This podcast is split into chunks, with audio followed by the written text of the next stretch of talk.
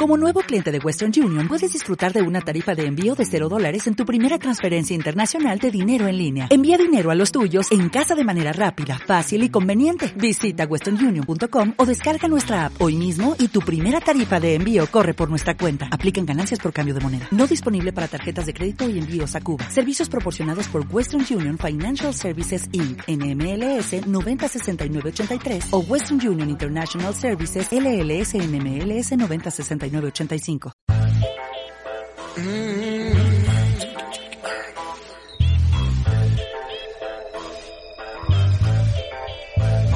De donde vengo yo, la cosa no es fácil, pero siempre igual sobrevivimos, vengo yo. Onda Social, promoviendo la vida con bienestar. Una producción del programa de trabajo social Uniminuto, Centro Regional Suacho.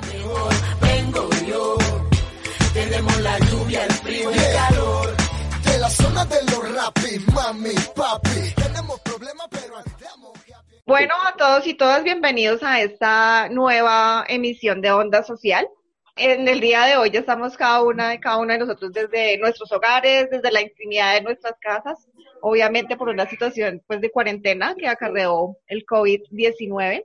Nuestro tema del día es muy interesante, se- veníamos como adeudándolo desde hace un buen tiempo, porque queríamos hablar de líderes sociales.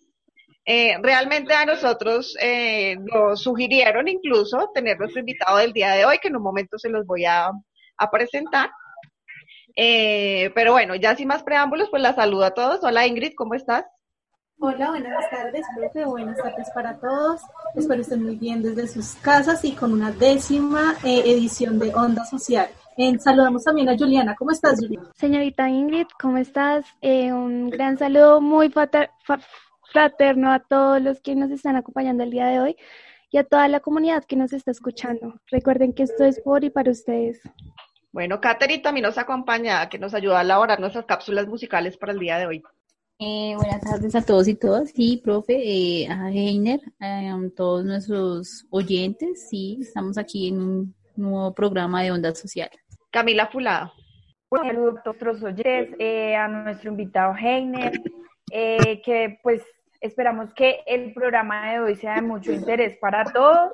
Y pues una vez más, acompañándolos, bien lo dijo la compañera Juliana, eh, Onda Social es un programa por y para ustedes. Así es. Bueno, y Gabriela, ¿cómo te encuentras el día de hoy? Eh, hola a todos, eh, muy bien, gracias. Espero que ustedes también allá se encuentren muy bien. Y pues este programa está lleno de cosas maravillosas e interesantes que espero les guste.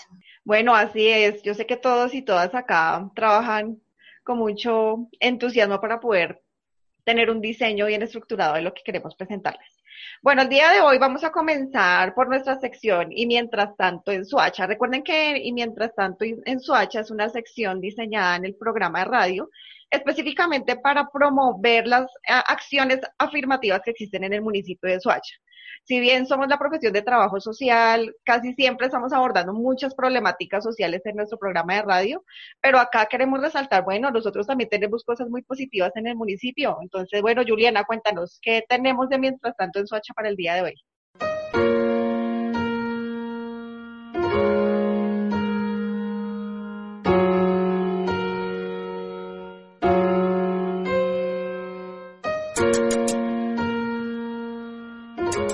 Y mientras tanto en Soacha, la cara que todos queremos ver. Un viaje por el fascinante mundo del municipio. Es lindo el amanecer en el pueblo de Soacha, con gente trabajadora, con amor y confianza, como los quiero. Soacha, como los quiero. Bueno, profe, la verdad es que en el programa de hoy, pues traerá a colación muchos temas de acuerdo pues a la situación que estamos presentando, ¿no? Entonces, traeré a colación sobre esos héroes sin capa, ¿no? Que encontramos en nuestro municipio. Entonces les hablaré sobre la situación crítica que está presentando nuestro, nuestro municipio soachuno. Porque esta es la verdadera cara de Soacha, ¿no? Una Soacha abandonada por el gobierno nacional. Una Soacha con innumerables necesidades y problemas sociales, Por esto es que la ciudadanía y la administración municipal hacen un llamado a la solidaridad. Estamos atrapados en un círculo vicioso en el cual difícilmente podremos salir eh, por nuestra propia cuenta. Por eso se pide ayuda urgente al gobierno para que venga a intervenir en nuestra comunidad, ya que la mayor parte de los habitantes de Suacha se encuentran en los estratos 0, 1 y 2. Y nuestra principal preocupación no es una pandemia. Lo que la gente le teme es al hambre, le teme más al hambre que al coronavirus, ¿no? Entonces, acá es donde se empiezan a crear esos paradigmas sociales de si comer o cumplir la cuarentena. Esta es una crisis que se sale de las manos, dejando como una única opción que los suachunos salgan de sus casas, porque son las condiciones socioeconómicas quienes obligan a estas familias, familias que viven solo del día a día. Acá es donde cabe resaltar la labor de los ciudadanos, que se unen a la, a la causa de la solidaridad por familias, por medio de un trapo rojo, estas familias, pues las familias más vulnerables, manifiestan la escasez que pues están viviendo en sus hogares. Y en conjunto con la administración municipal, se han abierto se han abierto cuentas para las personas que puedan donar y contribuir con esta gran labor. De esta forma, se han unido líderes, cadenas de mercado y en general toda la ciudadanía para combatir la hambruna en nuestro municipio. Gran admiración para estas personas que se ponen la 10 por la solidaridad. Estos son los verdaderos líderes. Son los que luchan para mitigar este drama social de miles de familias. Héroes sin capa, podríamos llamarlos. Bueno, gracias Juliana por esa pequeña introducción. Eh, vamos a aprovechar un poquito lo que está comentando Juliana frente a esos héroes sin capa, entre otras cosas. También invitándolos a que nos mm, paremos también desde una posición de pronto un poquito crítica. Habla un poquito del trapo rojo, ¿cierto? Lo vieron por ahí en noticias, porque eso hasta a cadenas internacionales llegó, ¿verdad? Bueno, eh, queremos primero hacer la introducción a nuestro invitado. Entonces tenemos a Heiner Gaitán para nuestra sección de Hablando con expertos.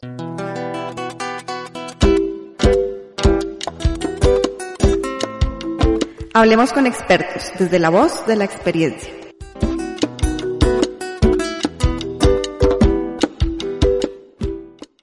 Tenemos a Heiner, que es politólogo, ¿verdad? De la Universidad Nacional, es integrante de diversos eh, procesos juveniles en, el municipio de Soacha.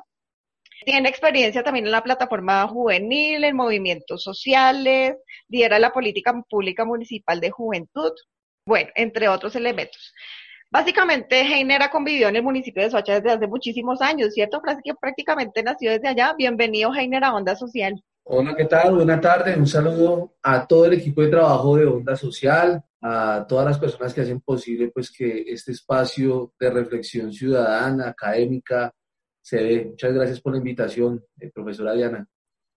Muchísimas gracias a usted por haber asistido a este llamado que hicimos desde el programa de trabajo social, desde Onda Social. Entonces, es un gusto tenerlo acá con nosotros y, con nosotras.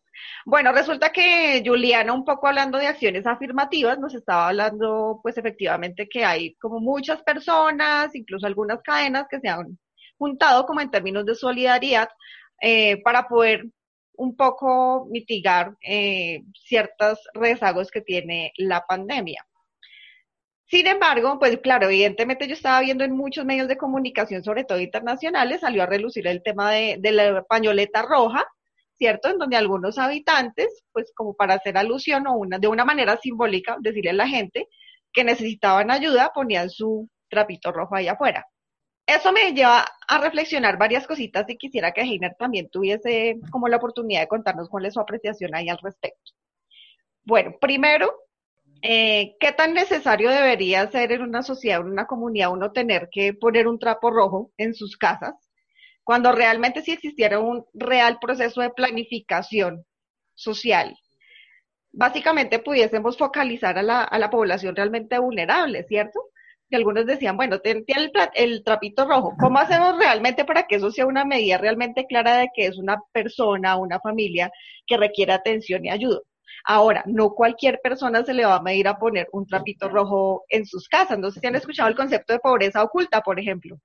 Entonces, hay muchísimas personas que de pronto tienen una vivienda que uno dice, bueno, esa casa de tres pisos, eso parece que no les falta nada. Puede tener una casa de tres pisos grandísima, muy linda, pero no tienen alimento en su, en su nevera. Cuando se habla de eso de pobreza oculta, por ejemplo, en Bogotá, desde en sectores como Chapinero, se comenta mucho, por ejemplo, que hay muchos eh, actores, personas de la farándula que a veces no tienen trabajo, no tienen con qué comer, pero como tienen esa cuestión de, de lo público, de que son personas públicas, pues no pueden llegar a, a establecer un, como a poner ahí algo que los exhiba de que están eh, requiriendo alguna ayuda. Entonces ahí viene como la primera observación realmente sí, apelamos a la solidaridad de las personas, algo muy en esencia que tenemos y debemos tener como seres humanos, pero hasta qué punto deberíamos también tener unas políticas y un ente administrativo muy claro que permita focalizar a las personas eh, y no ir como procesos un poco como rudimentarios, rústicos en ese sentido.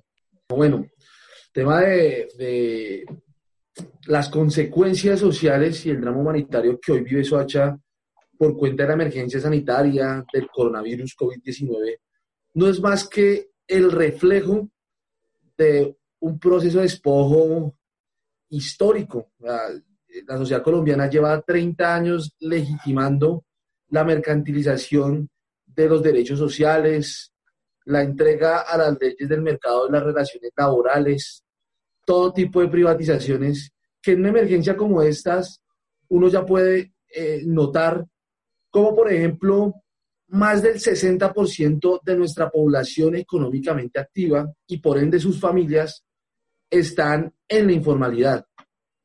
Hoy Colombia paga el costo social y humano de haberle entregado a el mercado los derechos sociales de su población y haber privatizado la riqueza nacional. Pero no solo eso, durante estos años nos hablaron del famoso mito de la consolidación de una supuesta clase media eh, que eh, se gestó gracias a los procesos de apertura económica y de inversión extranjera, etcétera.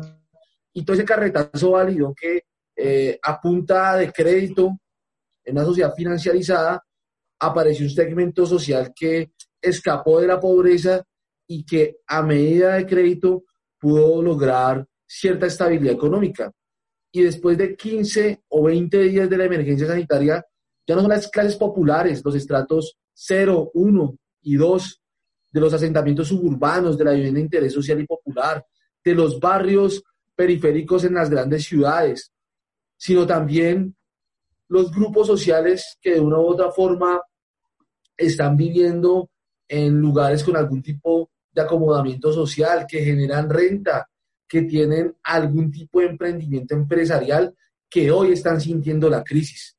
Yo creo que el primer reflejo o la primera gran consecuencia que debe dejar esta emergencia sanitaria, equipo de trabajo de onda social, es que Colombia debe darse una discusión profunda sobre cambiar su modelo económico, un modelo económico más productivo. Vea que hoy en una sociedad, sociedad financiarizada, quien tiene el control de la sociedad no es el trabajo vivo, no es el trabajo productivo. Ante todo, son los fondos de pensiones, los bancos, el capital financiero. Y en el mundo de lo productivo, entonces uno ve la minería, eh, estamos viendo eh, la producción de biocombustibles que no generan ni desarrollo, ni tecnología, ni empleo, ni pagan impuestos y tenemos entonces un aparato institucional raquítico. Esa es el primer, la primera gran consecuencia que nos refleja entonces por qué eh, los diferentes hogares de nuestro país ponen ese trapito rojo en señal del hambre cesante que está ahí presente eh, y que desafortunadamente el Estado pareciera que no tiene las herramientas para garantizar un mínimo vital. Y esa es una de las exigencias que hemos hecho desde los sectores alternativos. Para algo, las sociedades, las sociedades contemporáneas se constituyen en estados, en estados y a través de eh, pactos sociales. Ustedes podrán recordar toda la filosofía política eh, moderna y contemporánea para validar y legitimar los estados, los estados nacionales, ¿no? Y es un producto de contrato social. Y ese contrato social tiene sentido en la medida que eh, nos encontramos en crisis de este tipo y el Estado, como ficción, que su, como ficción concreta que supera las voluntades particulares, es capaz de sostener a su población en escenarios de crisis.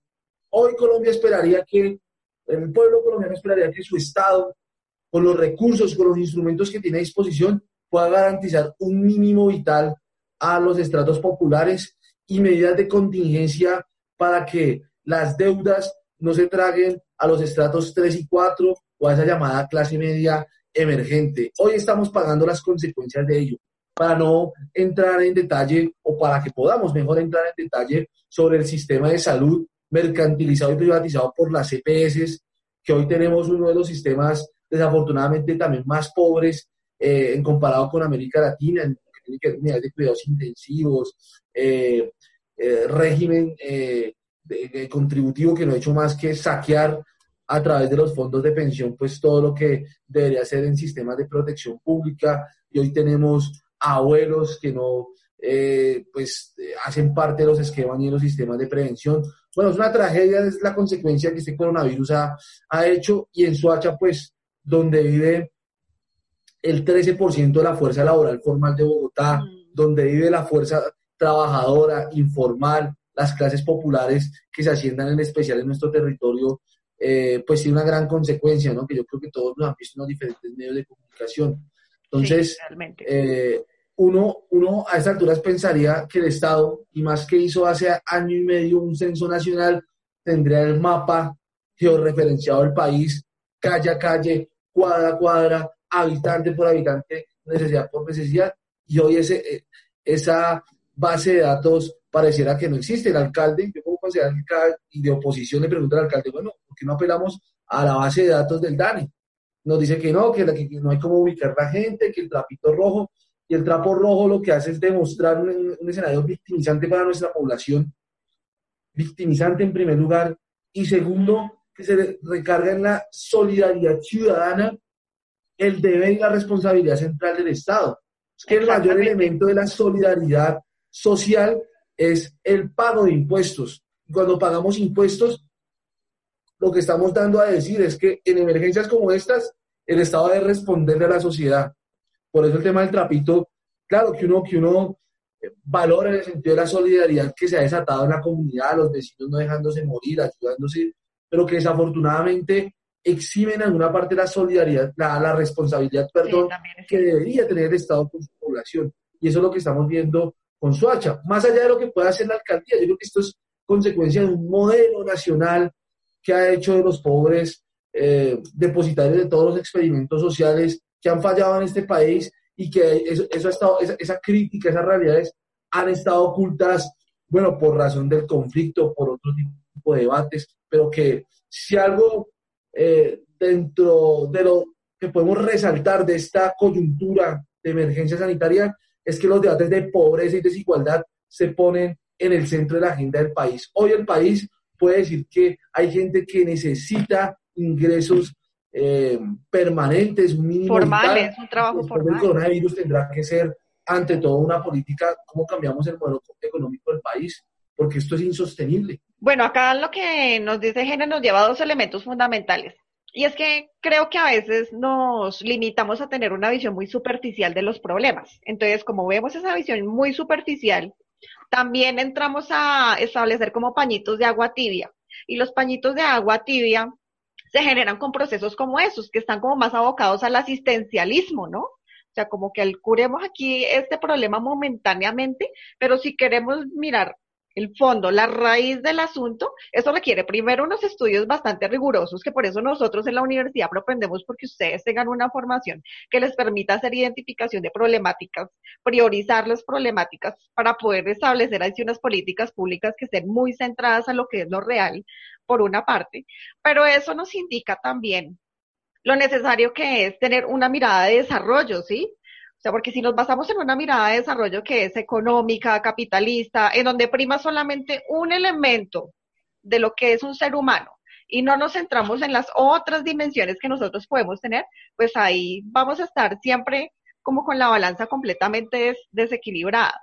Camila nos quería hacer un aporte. Cuéntanos, Camila. Sí, quería hacer una apreciación frente a lo que decía Heiner, ¿sí? Eh, el Estado no está preparado, o bueno, puede que sí esté preparado, pero no tiene los planes de ejecución para poder ayudar a esta problemática que realmente nos está afectando a todos. Eh, pienso yo que lo del trapito rojo y eso sí es muy bonito, pero realmente lo que dice la profesora Diana es muy cierto. Estamos dándole como pañitos de agua tibia a la problemática que realmente lo que va a hacer es agrandarla un poco más. Eh, pongo un ejemplo. Eh, los vecinos de, de, la esquina de mi casa no tenían alimentos, hicimos una recolecta entre todos los vecinos y les colaboramos. Ahorita como la se extendió más la cuarentena, ya realmente los vecinos eh, están escaseando más alimentos y ya realmente ya no, no se les puede colaborar a los vecinos. Entonces, eh, inicialmente se crea como una ayuda, pero ahorita se está volviendo un problema, porque tal vez ya los vecinos dicen, no, pero si yo ayudé, a mí nadie me va a ayudar. Eh, entonces, ahí es donde se crea realmente otras problemáticas. Eh, entonces, pienso que mm, deberíamos, bueno, Heiner, ya que está acá, pues no sé, mirar, digamos, como un plan de contingencia y poder ayudar realmente a la gente, no compañitos de agua tibia y no como, como ese asistencialismo, sino realmente exigirle al gobierno, que es el real responsable, eh, de que financie las ayudas que realmente sí sean efectivas, no pañitos de agua tibia. Pues sí, estábamos hablando entonces que realmente casi que necesitamos una visión de desarrollo mucho más profunda. Y yo quería abocar un poquitico acá porque yo revisando un poco el perfil de Heiner cuando se postuló también como concejal y demás, eh, algo muy curioso que nosotros trabajamos mucho en la universidad también y es esta perspectiva del buen vivir. O sea, no todo el mundo tiene la perspectiva del buen vivir como clara. ¿Esto qué es? ¿Qué contiene el buen vivir en términos de pandemia o de esta realidad que estamos viviendo en el municipio de Soacha?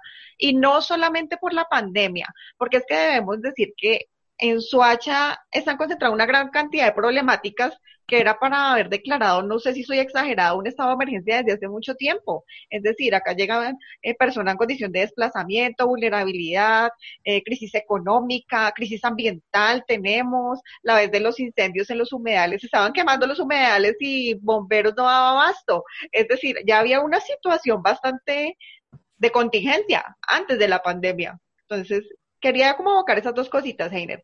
Necesitamos una visión de desarrollo distinta. ¿Cómo contemplamos quiero... esos problemas que ya estaban ahí? Bueno, vamos con Gabriela antes de darle la palabra a Heiner.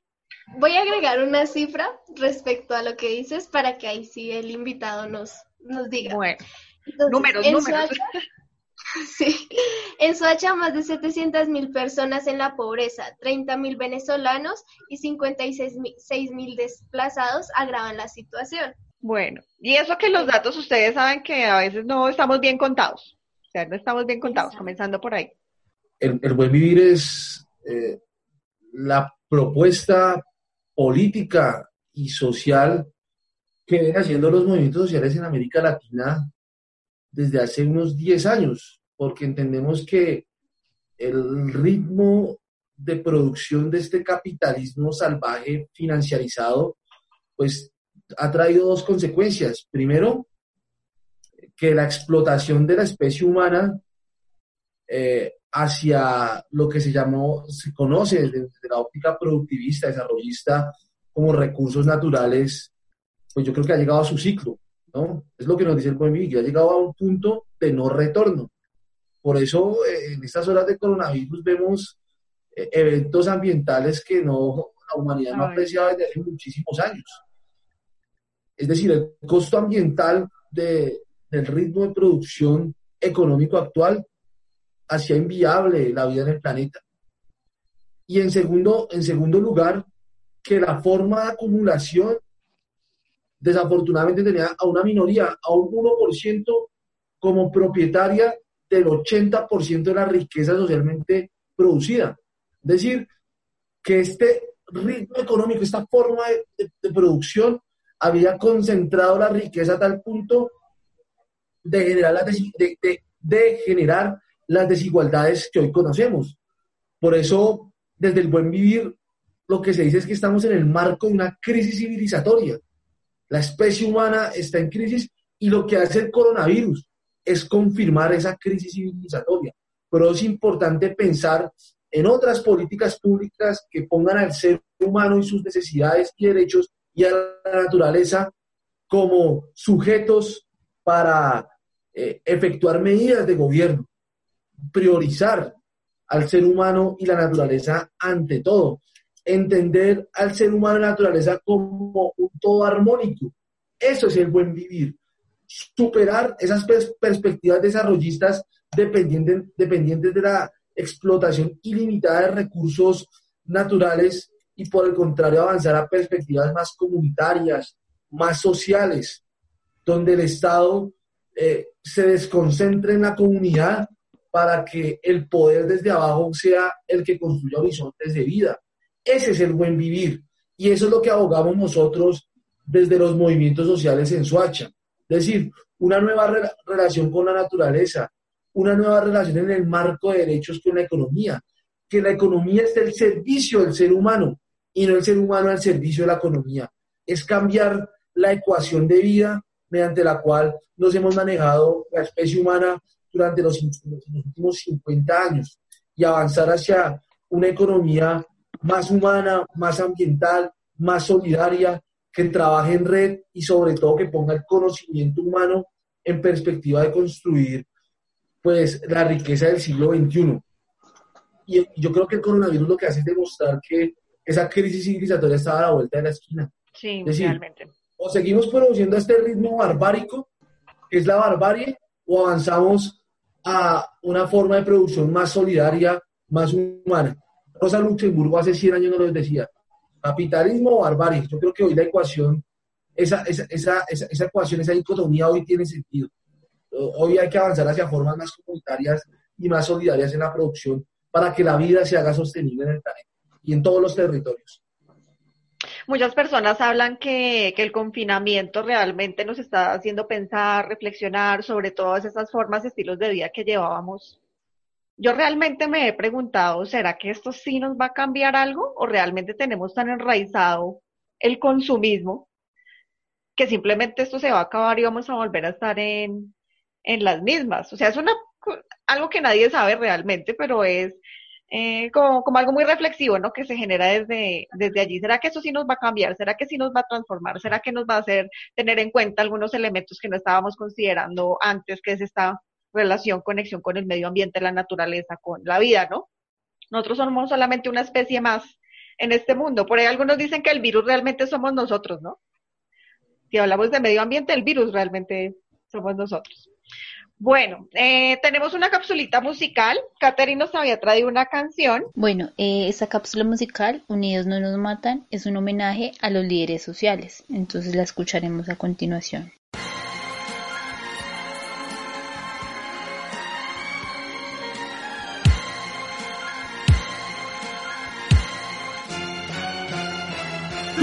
Contra sotario, tras de glifosato Suenan ecos del olvido con la voz del proletario. Subterráneo ya no tiene más armas que el diccionario. La conciencia colectiva está cegada por salarios. Sedentarios y sectarios son presos desde el ovario Fanatismo coció bocas le dio odio como labios. Marchas de enajenados tras mil ratas del mis sabios. Esclavo de un centavo y de su próximo guayabo. Agravio que condena a su estirpe en un sufragio. Eligieron el verdugo su vida y a su naufragio.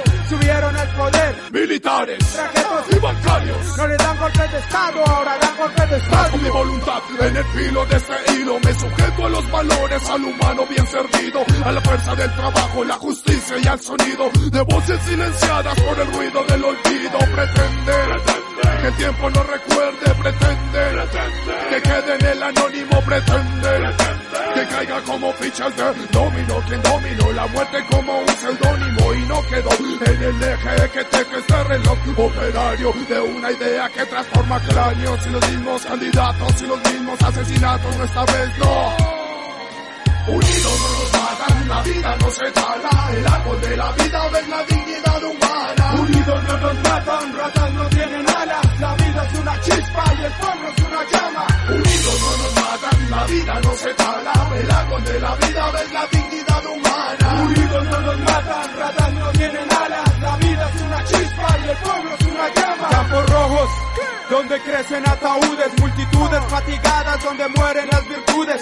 Ricos contra pobres, rojos contra azules, en común tienen la muerte, la pobreza y que son los que la sufren. Los de arriba dan la orden, los de abajo las asumen. La paz cuesta la vida y sembrarles un delito. En la tierra del silencio se reprime cualquier grito. La justicia y la equidad son sinónimos de olvido. El silencio de los pobres es consuelo para ricos. Se callan los tibios, reprimen malditos. Estado de sitio, eterno martirio. Familia rogando con ojos de vidrio. Reflejan los sirios, la paz en presidio. Precede al delirio. Derechos humanos hoy son solo un mito. La historia es un libro en blanco y marchito.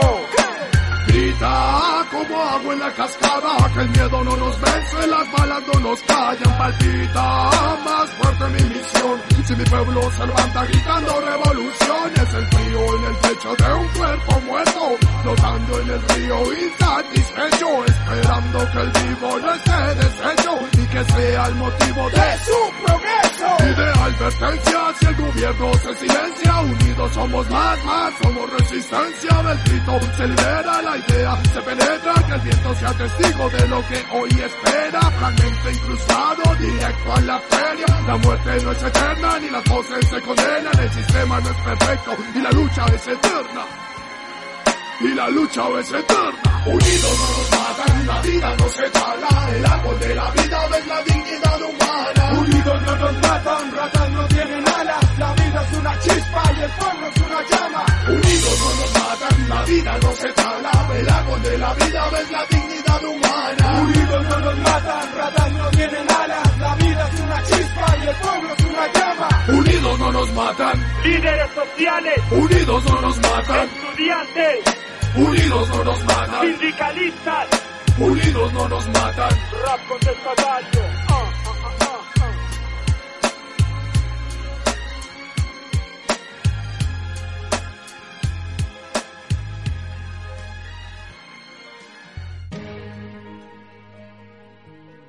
Bueno, esta canción, Unidos no nos matan, eh, la creó un grupo de hip hop Almas Verbales que lanzó su videoclip Unidos no nos matan, un homenaje a los líderes y lideresas sociales asesinados, un grito de justicia frente a la situación que, se está, que está viviendo el país. Almas Verbales, de origen boyacense, se caracteriza por tener un compromiso con la comunidad, la resistencia social y las justas causas. El videoclip Unidos no nos matan parte de la necesidad de expresar nuestra opinión e inconformismo frente a este momento coyuntural por el cual se está pasando, se está pasando en nuestro país y el cual enluta a nuestros líderes sociales, expresó la agrupación Almas Verbales.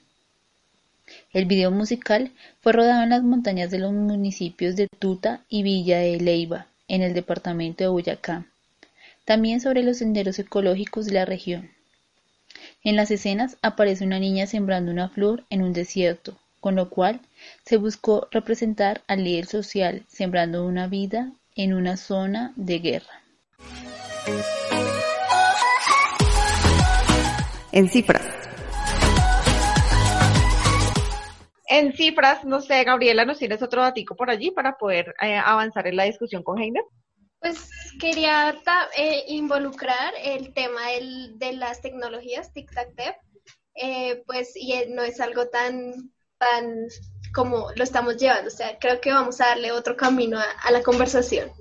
Entonces, em, el programa institucional del Ministerio TIC ofrece a los televidentes ver un breve contexto de las acciones tomadas por el gobierno nacional para contrarrestar el impacto del coronavirus en el país. Además, nos cuenta cómo implementar de manera eh, acertada y óptima el trabajo en casa.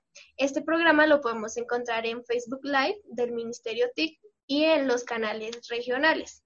Entonces, pues ahí ya nos involucramos más por el tema de las tic-tac-tep. Sí, era un elemento que teníamos previsto también tocar aquí en el programa. Bueno, primero porque nosotros hacemos parte del mundo universitario. Ya sabemos que hasta finales de, pues de mayo básicamente nos vamos a ir virtualizados. Eso ha generado un impacto en todos, porque yo sé que muchos eh, pues valoran significativamente cómo ciertas áreas siguen trabajando, salen, eh, están fuertemente estructurados, pero realmente el hecho de abocarnos a la tecnología pues para algunos lo, lo, han asumido muy fácilmente, pero hay otras personas que no. Y también nos lleva a pensarnos, venga, no es lo mismo un niño, un estudiante en su casa con un acceso a un computador, a, un, a, a Internet, a unos niños, que pueden ser tres, cuatro niños en una casa con un solo computador. Hay veces que no tienen acceso a Internet. Yo tengo estudiantes en la universidad que me dicen, profe, yo no puedo estar en su clase, en su videoclase de las 7 de la mañana porque yo tengo ahí un contrato con un contrato por debajo de cuerda con el del, de café Internet y ella básicamente se va, pero el señor solamente abre desde las 9 de la mañana. Obviamente tratamos de gestionar algún tipo de, pues, de elementos para poder llegar a esa estudiante, ¿no? Y no perderla porque finalmente la formación, la educación a nosotros también nos interesa. Ahora, pues también hemos visto que también han estado en el ámbito de la política Heigner eh, en algunas sesiones, ¿cierto? Virtuales que de pronto antes no se llevaban a cabo o sí se llevaban a cabo, pero finalmente el mundo se está moviendo de una manera distinta. ¿Cómo les ha ido a ustedes con el, con el ámbito de la tecnología, cómo lo han apropiado, cómo les ha ido, pues en el ámbito eh, pues educativo, por supuesto, pero también a nivel laboral. Pues, eh, profe, Diana y todo el equipo de Onda Social, eh, sin duda esto el coronavirus va a dejar algunos aportes a, a, diferentes formas cuanto a la digitalización. el mundo del trabajo no va a ser el mismo, porque muchas muchos oficios que se pueden hacer eh, de manera virtual se van a realizar desde la casa. O sea, la casa va a ser el nuevo escenario de explotación laboral, porque los, lo, que, lo que hemos dado cuenta es que este ritmo del teletrabajo es, es complicado. Igual, sí, eso no es lo mismo. Todo el tema de pedagogía va a dar un salto, porque es que este, este hecho del coronavirus, este confinamiento, es un hecho global. O sea, esto que estamos haciendo ustedes y nosotros lo está haciendo eh, está pasando en más de 200 países y territorios del mundo porque hay por lo menos 5 mil millones de personas confinadas en cuarentena, eh, pues a escala planetaria, es decir, este es un hecho global. Eh, y obviamente antes de, esta emergencia sanitaria habían sacrilegios, era un sacrilegio proponer o pensar una reunión de un cuerpo político mm. colegiado de esta manera, sobre todo que tuviera carácter vinculante, porque reuniones para hablar carreta las que ustedes quieran, pero para tomar decisiones con relevancia social era impensado, pero vea que ya estamos en esta, en esta dinámica. Pues han sido, han sido más productivas, tengo que decirlo, reconocerlo, porque el Consejo de Soacha no es un escenario donde eh, se trabaje a toda marcha, pero el hecho de que las, las sesiones sean virtuales y por ende transmitidas genera presión en los diferentes colegas y esto ha motivado a que eh, las discusiones, las sesiones sean mucho más ricas y productivas en cuanto a participación se refiere. Eh, ha sido un cambio, indudablemente no es lo mismo tener los colegas, los, los consejos, los escenarios de representación eh, política por excelencia, ¿cierto? Pero ya ahora, bueno, vamos a estar en la digitalización y esto llegó para quedarse. Yo creo que nos vamos a pensar el mundo después, sesiones virtuales y, y cada uno, pues, desde la comodidad de su hogar, pues ahí estaremos en la toma de decisiones. Pero bueno, esto ha sido un reto y hay que asumirlo. Todo lo estamos asumiendo, ¿no? Nada más acá estarnos en este contexto nosotros lo estamos asumiendo, estamos acostumbrados a nuestra cabina de radio muy cómodamente eh, respaldadas por el de comunicación social, por nuestro propio Alfonso y demás, pero nada, son otras formas, son otras maneras. Yo sí invito a toda la, a la población, a todos los que nos están escuchando, porque a veces he sentido un poquito, es de resistencia, pero personal y uno lo nota en los estudiantes también, como que no, yo en lo virtual no aprendo, si no aprendía en lo presencial, ahora menos en lo virtual, pero ¿cómo es esto? Es primero cambiar un poquito el chip, es una manera distinta, sobre todo porque este ámbito de la virtualidad, por lo menos pedagógicamente hablando, requiere un proceso de, de aprendizaje autónomo muy alto. O sea, los roles sí se cambian. O sea, tratar de simular una clase presencial a una virtual es imposible en el ámbito pedagógico, ah. pero sí estamos estructurando unos nuevos procesos de poder hacerlo de la mejor manera. Eh, bueno, no sé si Jainer ha escuchado ahorita cuando Gabriela nos lanzaba el dato de las Tic-Tac-Tep. En mi semillero de investigación estábamos hablando de las Tic-Tac-Tep. Básicamente, ¿qué consiste? Tecnología, información y comunicación. Decimos, no, eso ya, ya, ya debemos superar eh, esa visión. Pasamos a las, a las TAC, que son tecnologías del aprendizaje y el conocimiento y terminábamos con las TEP, que son las tecnologías para el empoderamiento y la participación. Entonces, la idea realmente es identificar Sí, lo tecnológico también nos permite, nos posibilita primero ejercer, por ejemplo, liderazgo, liderazgo social, y por otra parte ejercer procesos de participación, en donde la gente opina, se comunica, pero además se moviliza. Es que hoy en día estamos viendo que las redes sociales y la tecnología hace que nos movilicemos. O sea, ya hemos tenido experiencias en donde grandes marchas, por ejemplo, concentraciones, movilizaciones, se convocan es por medio de redes sociales. Entonces, eso nos indica que realmente sí nos estamos transformando. Hay muchas personas que todavía le tienen mucha resistencia. ¿Por qué? Porque dicen, no, nos estamos deshumanizando. La tecnología nos deshumaniza, pero realmente no es así. ¿Por qué? Porque la tecnología es un medio, no es un fin en sí misma. O sea, nosotros seguimos siendo personas, seguimos siendo humanos, seguimos construyendo conocimientos, seguimos opinando, aportando por medio de un aspecto tecnológico. De ahí la importancia de, venga, si podemos construir liderazgo, podemos construir ciudadanía, podemos construir participación con la tecnología. Todo parte, todo parte del uso que cada uno le dé y, y la instancia a la que quiera llegar con, con esa tecnología, ¿no? Sí. Bueno, lo otro que estamos viendo también, no sé si Ingrid nos quieres de una vez los datos del contacto.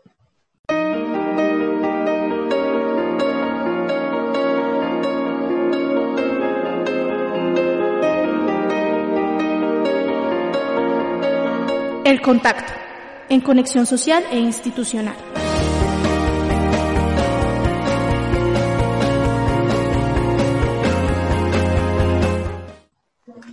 Entonces eh, la sesión de la sección de El contacto trata básicamente en enrutar o darle a, a las personas un número de teléfono, una dirección o un lugar donde se puedan acercar o informarse respecto a un tema.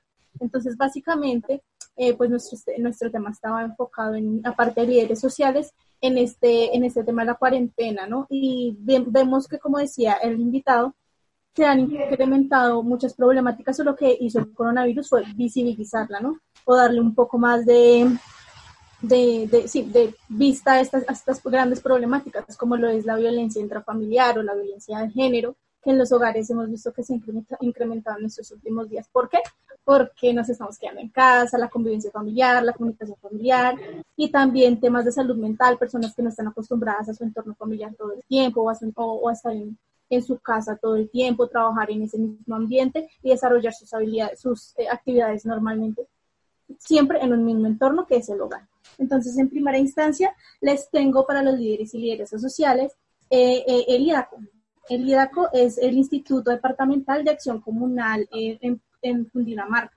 este instituto estaba adelantando capacitaciones en pro de, de, todo el marco de las elecciones de Junta de Acción Comunal que estaban programadas para el 26 de abril, pero pues por toda la contingencia se aplazaron eh, probablemente para finales y principio de mayo. Entonces el IDACO, no obstante, sigue a, través de sus plataformas y de sus redes sociales realizando capacitaciones para que todos los líderes, líderes sociales eh, se, estén, pendientes de las plataformas y redes sociales y también comunidad en general. Entonces, en Twitter los van a encontrar como arroba idaco-kunde, kundi, en Instagram arroba idaco kundi y en Facebook arroba idaco kundinamarca. Todo el tema de juntas de acción comunal lo están manejando ellos a nivel departamental y habilitaron una, un número telefónico para que se contacten 314-259-6507 o a través del correo electrónico en accioncomunal.gov.co. Por otro lado, si usted está siendo víctima de violencia intrafamiliar y debido al confinamiento no puede desplazarse, puede comunicarse directamente a la línea púrpura, que es eh, 018-112-137, o desde su celular a la línea 195. Eh, puede acceder al chat de WhatsApp si le queda más fácil, que es 300-755-1846.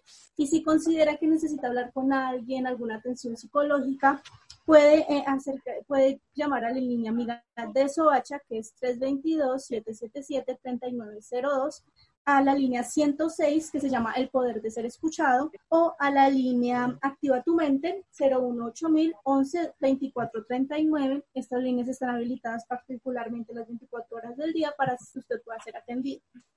Y esas, ese, son, ese es el contacto de hoy. Bueno, pues muy valiosa esa información. Realmente hay muchas personas que lo necesitan, que lo requieren.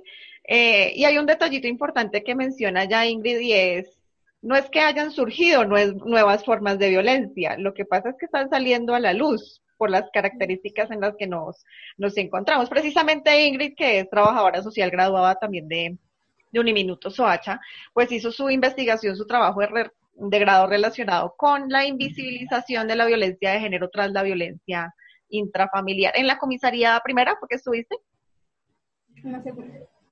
En la comisaría segunda de Swatch estuvo un año haciendo práctica profesional, un año de investigación, haciendo análisis documental de muchos de los expedientes allí contenidos y realmente logramos identificar ese, ese elemento. Hay mucha violencia invisibilizada, sobre todo la de género. Una cosa es hablar de violencia intrafamiliar, otra cosa es hablar de la, de la de género. No es lo mismo, pero realmente casi siempre sale como el dato de la intrafamiliar, pero abordar la perspectiva de género es fundamental para poder superar esa problemática. Entonces, bueno, ojalá las personas por lo menos llamen también para poder identificarlas, focalizarlas y que todas las instituciones pues que están abocadas a, atender, prevenir eh, esas problemáticas, pues la tengan ahí muy presente. Gracias Ingrid ahí por el, por el dato.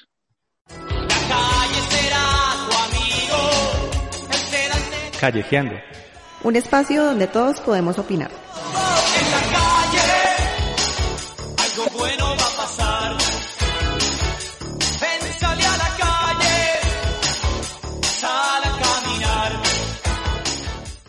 Eh, bueno, eh, Camila también estuvo en la sección de callejeando, ¿cierto? Eh, Sí, pero no pude callejear.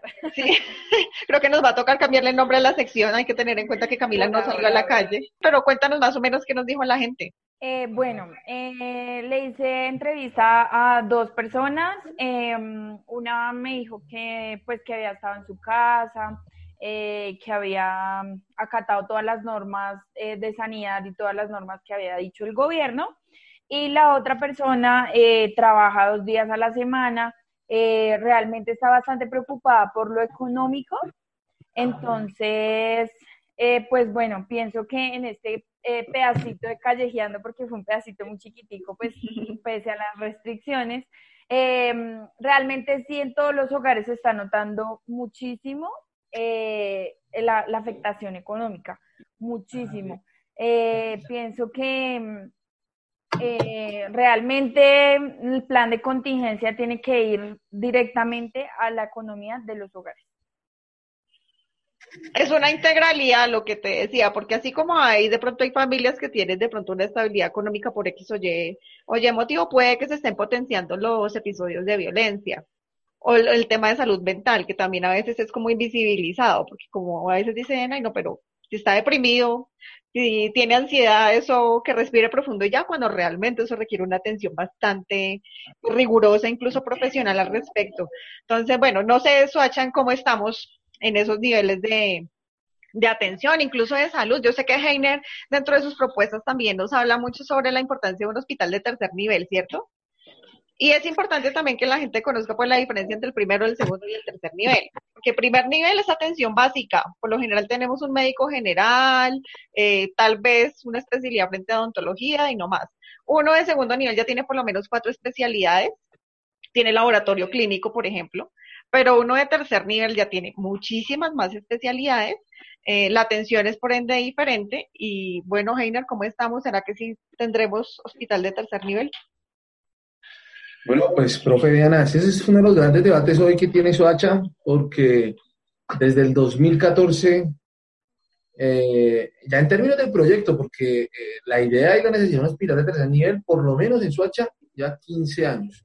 Pero desde, desde 2014, que fue el primer proyecto con recursos del municipio, con estudios, eh, bueno, eso se cayó por incumplimiento del primer contratista, pero en, una, en, en, en, las cuentas bancarias del municipio hay un activo de 53 mil millones, más el terreno de terreros.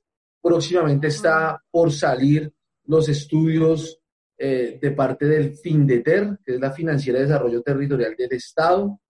Eh, pero pues hay, el debate aquí es que la gobernación de Cundinamarca que es eh, la responsable de la prestación del servicio de salud en Suacha, no la Secretaría Municipal de Salud, sino la Secretaría Departamental, desde el año pasado viene trabajando con eh, el tema de la red hospitalaria de salud y un plan zonificado. Y desafortunadamente los recursos que tenían destinados para el hospital nivel 3 en Soacha eh, se los piensan llevar para Fusagasugá bajo el entendido que, hay, que se va a construir un hospital de tercer nivel en Poza y uno en Ciudad Verde, pero dentro de la red hospitalaria eh, privada. Mm. Entonces aquí el debate es eh, pues que Soacha, una ciudad con más de un millón de habitantes, con todas las necesidades sanitarias que tiene, y hoy requiere ese hospital de tercer nivel. O sea, ya el municipio ha puesto su parte, ahí están los recursos, está el lote, están los estudios, eh, que la gobernación no le quede mal a, a, Soacha. Yo creo que esta coyuntura, si algo tiene que servir, es que un territorio tan maltratado, pues se le tiene que recompensar en gasto social y el tema de, de salud especializada para Soacha es más que eh, una necesidad. Entonces, eso, el balón está en la cancha de la gobernación, del gobernador Nicolás García, que se comprometa con el hospital nivel 3 para Soacha, porque el otro elemento de la crítica es que el alcalde eh, muy disciplinadamente ha aceptado esta disposición de parte de la gobernación, entonces ahora que quieren construir unos eh, puestos de salud de primer nivel, eh, diseminados en todo el municipio, claro que también se necesita para avanzar en salud preventiva, en emergencias, pero el hospital de tercer nivel se necesita. O sea, lo uno no quita lo otro y el hospital de tercer nivel es, una, es un sueño y es una necesidad de hace muchos años para Soacha yo creo que esto tiene que encender las alarmas de los veedores, de los líderes de opinión, de todo el mundo en relación a salvaguardar ese proyecto del hospital de nivel 3 público de terreros. Sí, y es que realmente lo que tú dices, Heiner, eh, si esto no nos cambia, realmente para, digamos, en un futuro poder eh, controlar, digamos, eh, estas cosas, realmente estamos en nada. Si esto, si esta problemática que estamos viviendo, si esta pandemia no nos enseña nada, realmente estamos graves. Qué importante también es que comprendamos el concepto de ciudad inteligente. O sea, una ciudad inteligente realmente es esa que piensa en absolutamente todos los ciclos poblacionales en los niños, en los jóvenes, en los adultos, en los adultos mayores, pero desde todas las dimensiones también, es decir, desde el ámbito de, bueno, necesitamos educación, pero necesitamos salud, pero también necesitamos ocio, tiempo libre, o sea, zonas verdes donde nosotros podamos salir a, a respirar, por ejemplo. Entonces, claro, tener una ciudad inteligente amerita reestructurar mucho de lo que ya, ya tenemos poquitico es abocar también a, ese concepto. Mezcla de ciudad inteligente también con buen vivir y, y se darán cuenta que el pensamiento integral realmente es necesario. Durante mucho tiempo comenzamos como a ser hiperespecialistas, nos hiperespecializamos. Entonces, hay unos que defienden un sector, hay otros que defienden otro sector, hay otros que defienden otro sector. Cuando uno pone el ser humano en la mitad y se da cuenta que realmente necesitamos mirar todas esas esferas para que esta personita se pueda desarrollar de manera completa y ser una persona adulta el día de mañana que aporte socialmente al desarrollo, pues hablando integralmente, pues ahí nos daremos cuenta de muchas, muchas, muchas cosas, muchos elementos que nos hacen, que nos hacen falta. Bueno, ¿tenemos algún otro detallito por ahí? Yo quiero dar una cifra.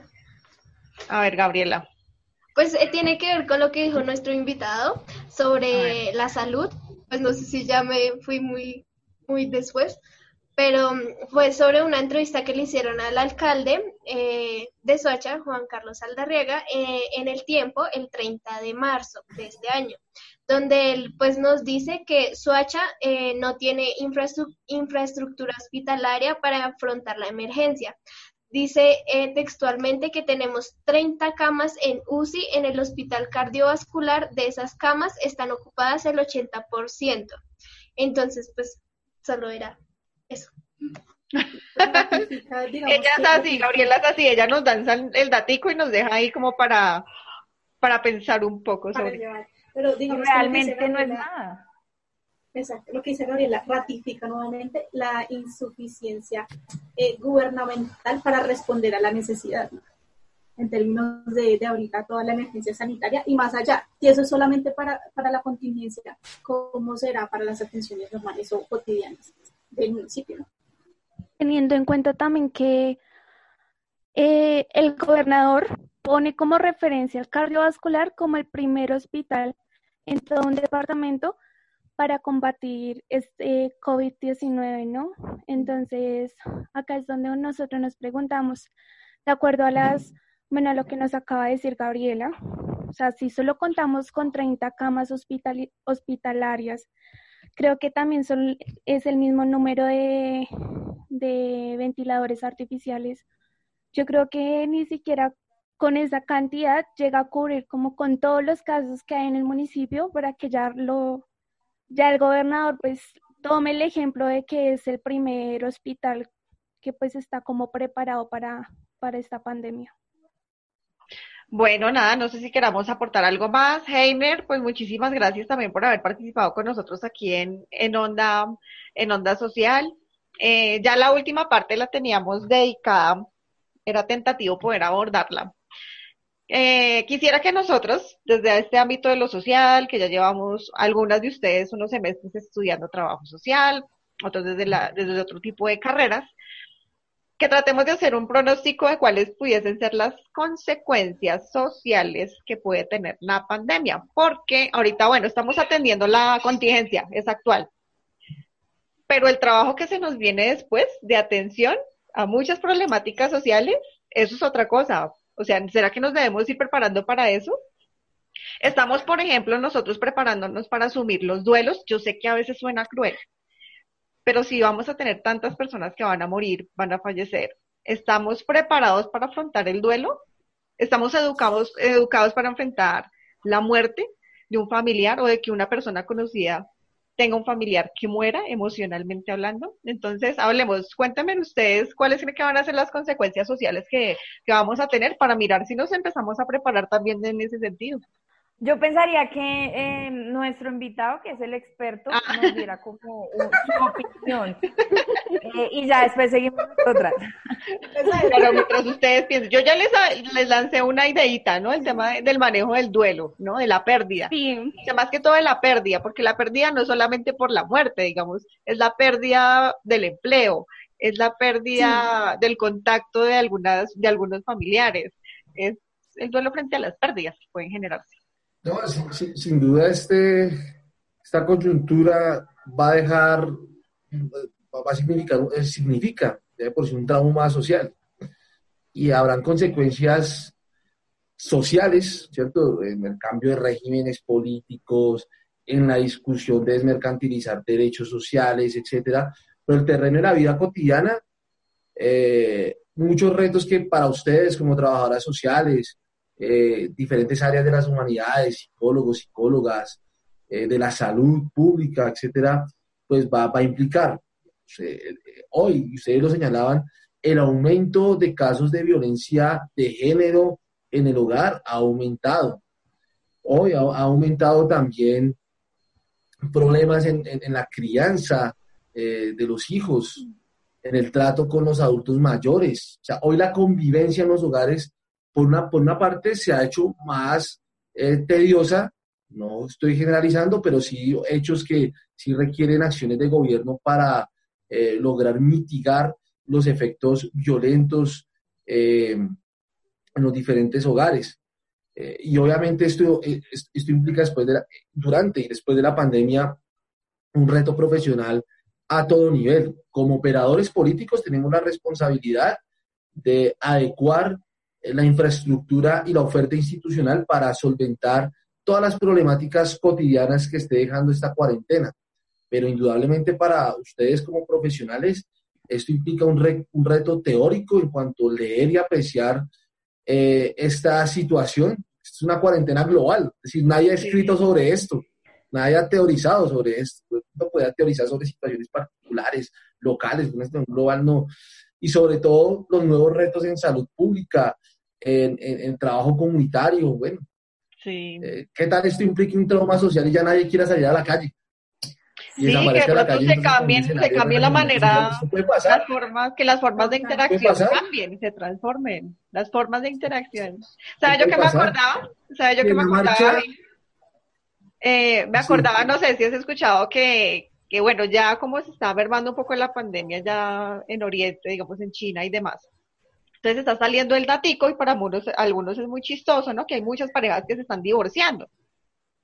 no, hay que los divorcios para algunos es no, pues terrible, para otros no tanto.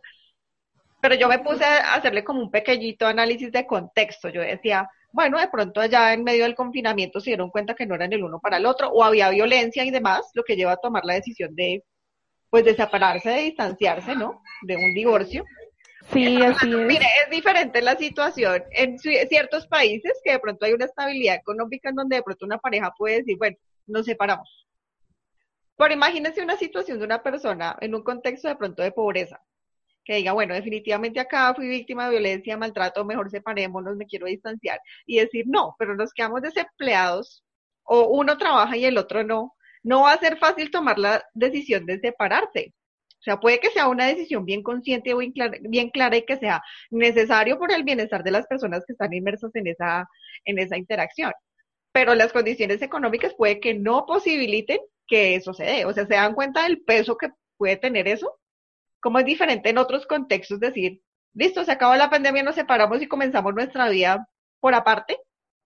A decir acá, no, no podemos. O sea, no podemos porque dependo de esta persona ahora, me quedé sin trabajo o disminuyeron mis ingresos o de pronto aquellos que ya estaban pensando en separarse y no lo pueden hacer. Porque, ¡pum!, llegó la contingencia. Es, son, son como análisis sociales que también se deben realizar, ¿no? Que no solamente, bueno, se están separando las parejas, pero puede que ocurra Realmente, profe, yo pienso que eh, si nosotros, digamos, realmente es un reto para nosotros como profesionales, ¿no? Eh, empezar a mirar todo esto desde cómo podemos ayudarle a la sociedad, porque creo que eh, el trabajador social, cuando empezamos nuestra carrera, eh, inicialmente era eso, ayudar a nuestro prójimo, focalizar las cosas buenas que puede ayudar a toda una sociedad a ser mejor. Y pienso que esta situación, esta pandemia, todo esto que estamos viviendo nos tiene que ayudar a cada uno de nosotros a ser mejores personas, a pensar también, si me cuido yo, estoy cuidando al otro, si el otro se cuida, me está cuidando a mí. Entonces pienso también que realmente hay que sacarle siempre lo positivo a las cosas y pensar ya de una manera diferente, de una manera más como eh, compañeros, más como vecinos, ¿sí? Pensar en que el prójimo también es importante y que realmente eh, tenemos que ser mejores personas, porque ¿de qué sirve tener tanto dinero si no podemos salir a gastarlo, viajar? O sea, eso nos tiene que enseñar que realmente sí tenemos que cambiar nuestra perspectiva de vida y ser más amorosos, yo creo que esa es la palabra. Es un ejercicio de corresponsabilidad, o sea, nosotros tenemos unas responsabilidades, pero también hay unos entes gubernamentales que tienen unas responsabilidades y no se puede desatender. Pienso que lo que sería trabajar con la comunidad es la resiliencia, trabajar la resiliencia con ellos, eh, de que hay, digamos, otro tipo de realidades eh, que sí se puede salir adelante, sí se puede superar estos, estos duelos, se puede superar esta pandemia. Y pues, como decía Camila, es un trabajo constante, es un trabajo conjunto y es un trabajo de toda una comunidad, o sea, un trabajo en equipo, pienso yo. Entonces, es como generar ese tipo de conciencia con, con, cada uno de los individuos que pues eh, siendo, están saliendo afectados con todo esto. Nada, ya, eso sería como todo. Muchísimas gracias, Heiner, por haber estado acá con nosotros. De